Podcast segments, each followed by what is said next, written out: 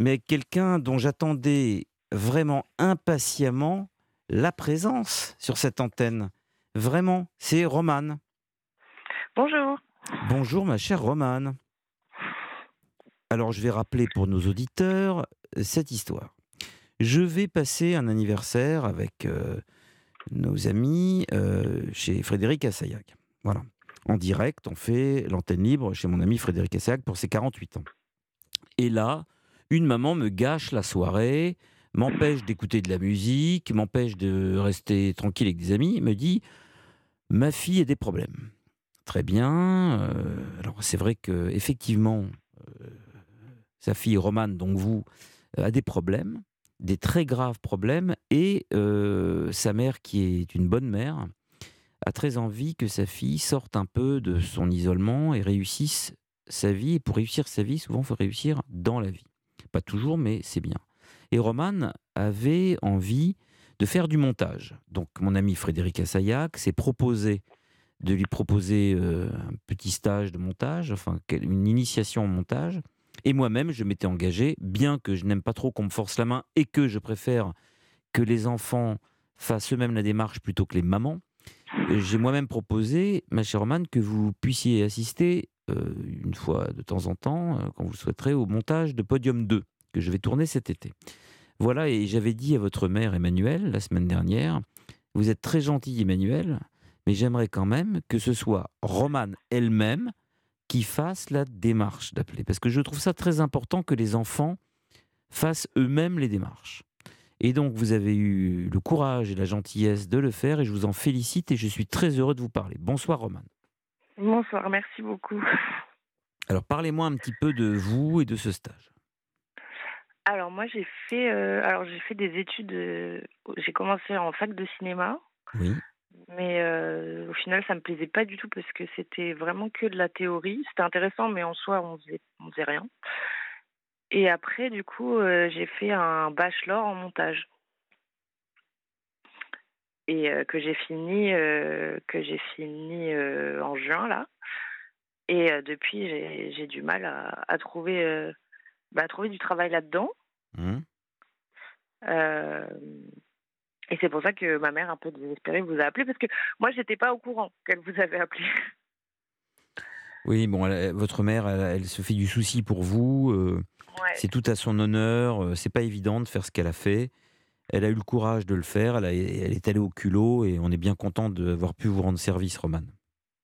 Ouais, ben moi, ça m'a fait très plaisir aussi. Du coup, je suis allée assister euh, au montage au montage d'une émission de télé qui, qui, était euh, hyper intéressant et ça m'a vraiment euh, confirmé que c'est ce que je veux faire dans la vie. Euh, et ils m'ont donné, enfin ils m'ont dit un peu là où aller chercher pour commencer à travailler là-dedans. Et, et les logiciels que, que je devais que je devais apprendre à maîtriser parce que forcément je les maîtrise pas tous. C'est le problème du montage, c'est qu'il y a beaucoup d'abord de logiciels, enfin beaucoup, il y a quelques logiciels concurrents différents, et il faut savoir à peu près les maîtriser tous. Et il y a aussi des mises à jour, c'est-à-dire qu'il y a différentes, euh, euh, comment on appelle ça, oui, euh, différents degrés de, de, table de montage. C'est un peu comme les traitements de texte sur Internet. Tous les 3-4 ans, c'est révisé, donc il y a des nouvelles versions, c'est le mot que je cherchais.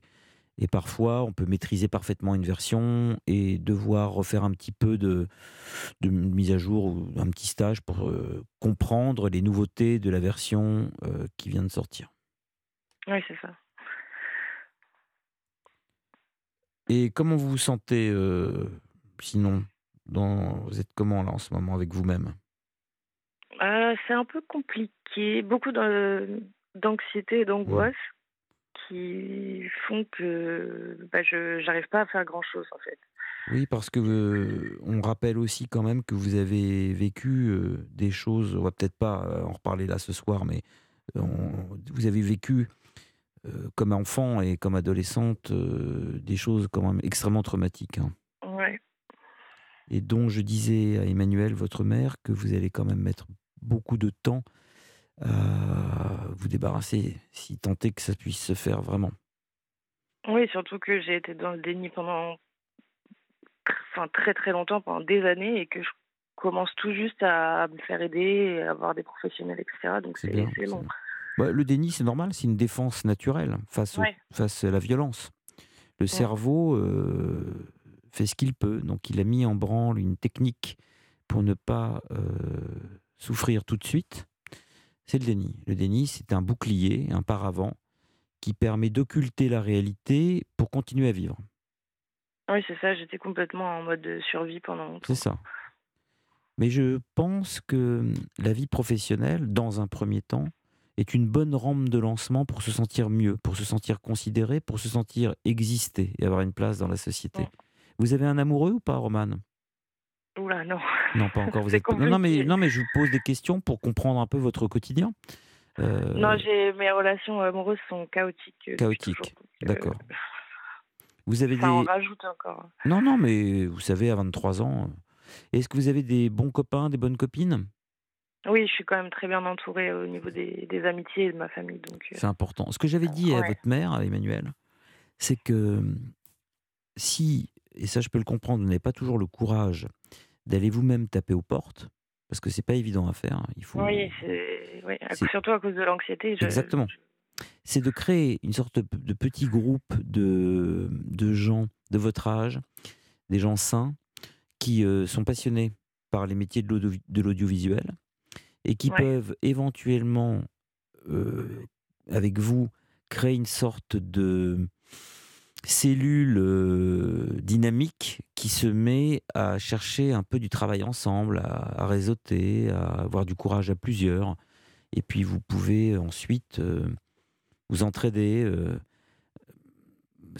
moi, je pense que si j'étais dans cette situation, j'essaierais de trouver des passionnés et de, et de mettre dans un groupe, pas un groupe de 15, hein, mais à deux, trois personnes comme ça, euh, peut-être essayer de forcer le destin et d'ouvrir les portes euh, sans être complètement seul, parce que le but, c'est pas de rester dans votre chambre toute la journée. Oui. Oui, oui. Mais ce que vous venez de faire, là, d'appeler, je trouve que déjà, ça, c'est très fort. Ah oui, je suis un peu stressée, mais... Euh, eh oui, je le sens, mais vous l'avez fait. Oui. Vous l'avez fait, et ça, je suis très fier de vous. C'est difficile à faire. C'est difficile ce que vous faites. Merci, c'est très gentil. C'est difficile et vous êtes une jeune femme euh, qui mérite maintenant de, vivre sa vie à elle et euh, de s'alléger pour passer à autre chose. Mais ça, ça vous demandez beaucoup de courage. Euh, vous allez passer par des phases difficiles, mais le fait que vous appeliez, le fait que vous soyez allé au stage, euh, ce sont des choses extrêmement positives. Le fait que vous ayez identifié ce qui vous plaît dans la vie, je vais vous dire une chose, Romane, c'est essentiel. Celui qui n'a pas trouvé sa place, sa passion professionnellement, cette personne-là ne peut jamais aller bien.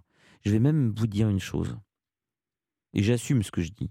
C'est beaucoup plus important de trouver la passion professionnelle dans sa vie que la passion amoureuse. Parce que si on n'a pas trouvé sa passion professionnelle, on n'a jamais accès à l'amour. On est refermé sur soi. On en veut à l'autre d'être malheureux. Il faut d'abord se faire plaisir soi-même en allant mm. tous les matins exercer une profession qui nous ressemble. Et ensuite, on peut s'ouvrir aux sentiments amoureux. C'est vrai. Bah, j'ai toujours, moi, j'ai toujours mis un point d'honneur et ma mère aussi à, à aller, enfin, à faire des choses qui me plaisent et d'autant plus euh, dans la vie professionnelle. Mais forcément, euh, c'est des métiers qui sont plus compliqués que d'autres. Non, c'est pas vrai. Euh, Ce n'est pas vrai. compliqué comment? Qu'est-ce que vous entendez par compliqué? Compliqué dans le sens trouver vraiment du travail dedans. Non, c'est pas vrai. Ça a toujours, d'abord, ça a toujours été. C'est pas plus compliqué aujourd'hui qu'il y a 30 ou 40 ans. Ça l'est même moins d'une certaine manière, parce qu'il y a beaucoup plus de réalisateurs, il y a beaucoup plus de projets le numérique a quand même permis euh, de faciliter le métier de monteur, parce qu'avant, euh, c'était au ciseau, hein. et il y avait des formations très longues. Donc je ne suis pas tout à fait d'accord avec ça. Ça, c'est une sorte d'illusion d'optique. On se fait croire que quelque chose est difficile pour excuser à l'avance les éventuels échecs. Je vous assure que rien n'est facile et que rien n'est non plus difficile. Le plus dur, vous l'avez fait, c'est de savoir ce que vous voulez faire. Je vais vous dire une chose, 80% du travail est fait. C'était ça le plus dur. Ouais, ouais j'ai du mal à m'en rendre compte. Mais, mais ça, ça vaut de l'or. Vous savez pourquoi ça vaut de l'or? Parce que si vous êtes passionné par ce métier, vous allez être bonne dedans. Vous allez le faire très très bien. Vous allez le faire de manière obsessionnelle, avec l'amour du travail bien fait, avec la satisfaction de rendre quelque chose de qualité. Oui, mais j'ai toujours cette peur de ne pas faire assez bien et du coup, euh, ben, je fais rien. oui, mais, euh, c'est pas très grave, ça. Le, le fait de vouloir exceller peut entraîner parfois des blocages, c'est-à-dire qu'on est tétanisé par euh, euh, la barre qu'on a placée très haut. Mm. Bon, mais vous allez apprendre à vous connaître avec le temps. Hein. Euh, vous allez faire avec ce caractère. Hein. Il vaut mieux être très perfectionniste comme vous l'êtes plutôt que de bâcler. Bâcler, c'est toujours une défaite.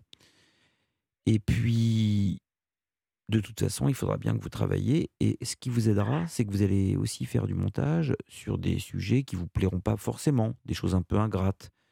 Donc vous vous direz, je vais quand même pas euh, passer euh, trois week-ends d'affilée sur ça. Ça ne le mérite pas. Donc il y aura des choses moins importantes que d'autres, et ces choses moins importantes vont vous permettre de vous acclimater à la non-perfection. C'est important la non-perfection. Il faut lâcher prise de temps en temps, Roman. Par exemple, on va, ah prendre, un... Bah euh. on va prendre un exemple avec les garçons, par exemple. Ça, ça parle à tout le monde.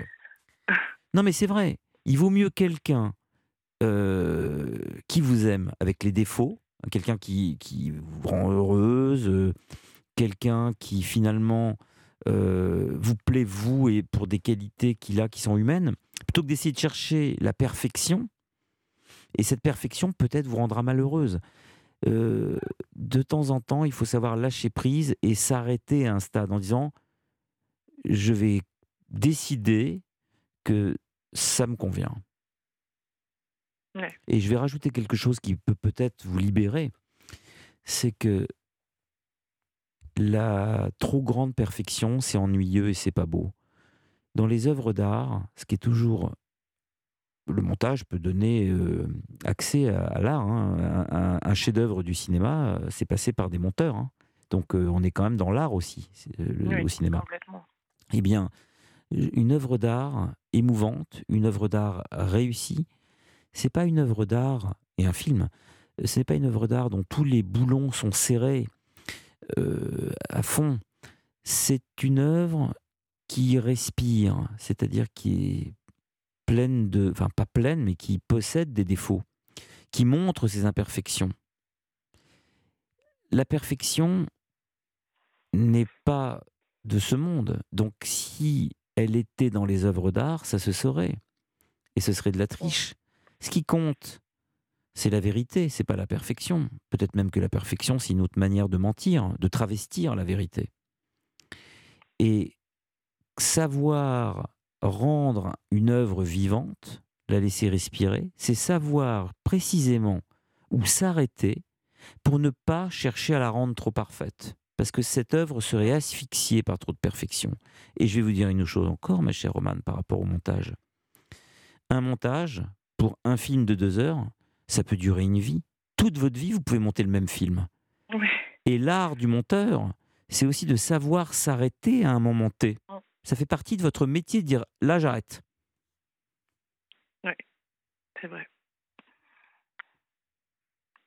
Qu'est-ce que vous avez monté pour l'instant? Parce que votre mère m'a dit que vous aviez fait quand même des petites réalisations.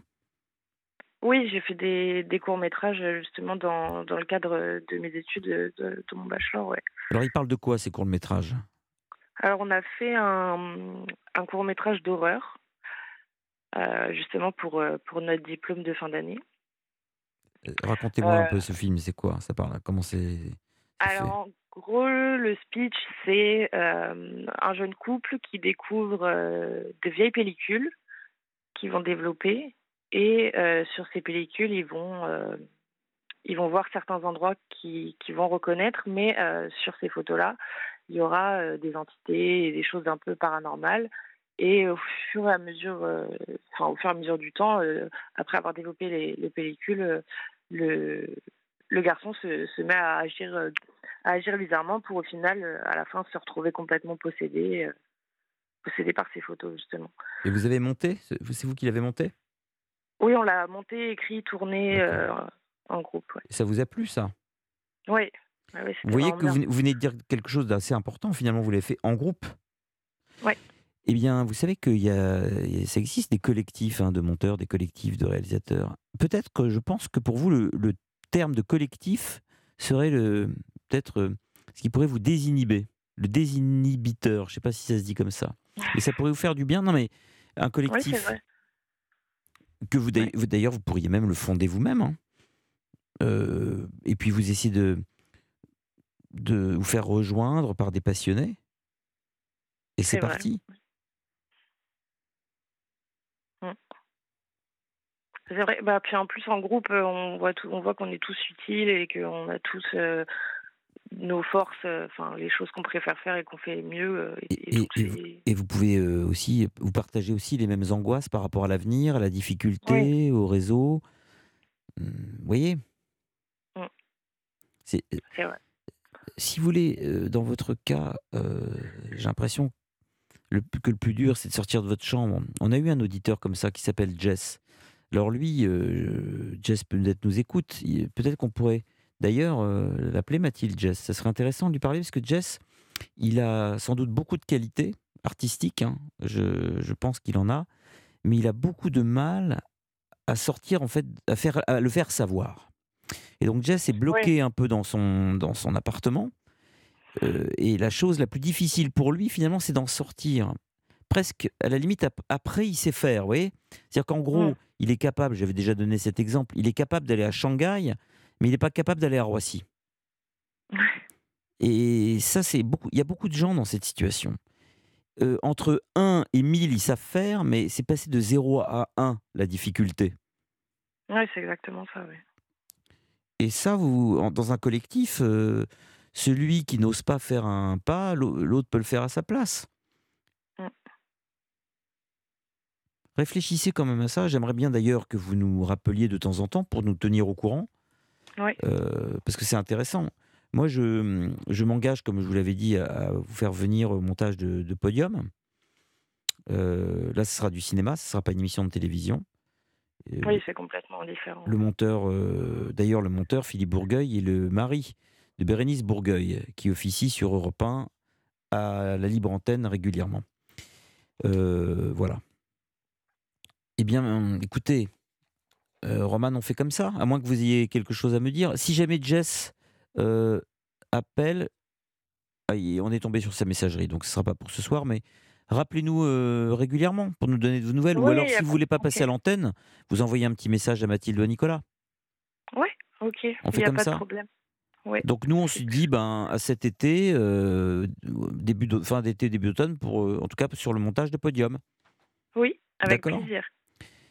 Euh, je vous souhaite une excellente nuit. Merci d'avoir eu le courage d'appeler. Bah, Euh, merci c'est un vous, très bon signe. C'est un très bon signe, euh, je trouve, et c'est très encourageant. Je vous félicite. Je suis très fier de vous. Merci. Bravo, Roman. Bravo. Et je crois qu'il y a beaucoup d'éditeurs qui pensent la même chose que moi. C'est très gentil à vous. Courage, hein. Et vous embrassez Ouais. Emmanuel pour nous, hein. Pas de problème, je lui dirai. Au revoir, Roman.